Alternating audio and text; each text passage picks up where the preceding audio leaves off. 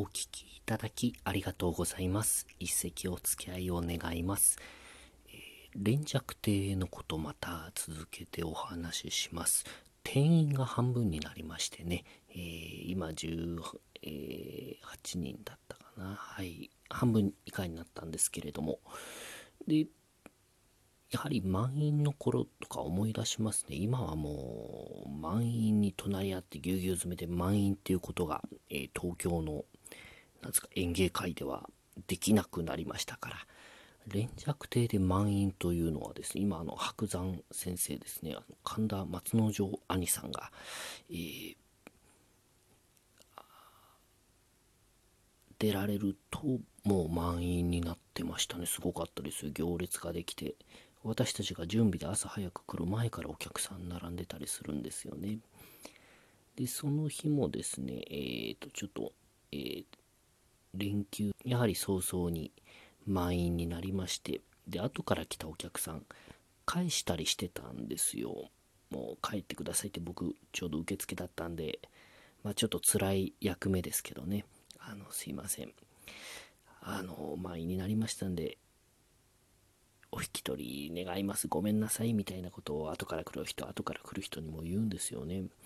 でちょうど僕出身が愛媛県なんですけど愛媛県出身の友達も来てくれてたんですけどやはり満員だというので残念ながらお帰りいただきました。で、えー連休の公演はですね中入りの休憩取るんですよ長いので。でそしたらですね中入りにしれっとまあおじいさんが一人入ってきたんですよね。で聞かし聞きたいって言うんですよ。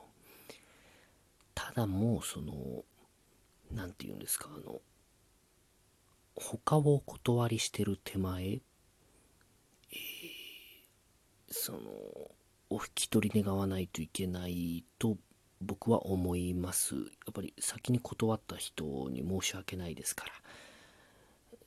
ですいませんおじいさんあのもう他のお客様帰っていただいてるのですいませんが今日はあの満員ということでお引き取り願います。って言ったらおじいさんがですね松之丞さんを見に来たんですよ、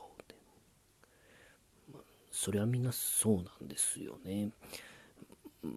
まあまあそそういうことは言いませんよ。そういうことは言いませんけどいやでもすいませんもう店員なんです今日は。って言ったらもうおじいさんが私の手を握りましてね涙ながらに言うんですよ。わざわざ遠くから来たんですよ。松之丞さんを見に行って。でも僕は心をね遠くから来たんですね。結構しつこいんですよ。でどこから来たんですかって聞いたら松戸からわざわざ来たんですよ。そんなに遠くないんですよね。千葉ですから、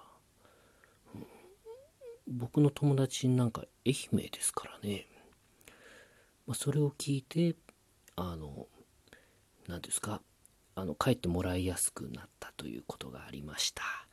今あの新しく再開しましてマスクの着用とかそういう消毒とかのご協力をお願いする。これももう芸人があの自分たちお願いするんですね。お客様にで。それでまあいろいろご協力をよろしくお願いいたしますというところでございます。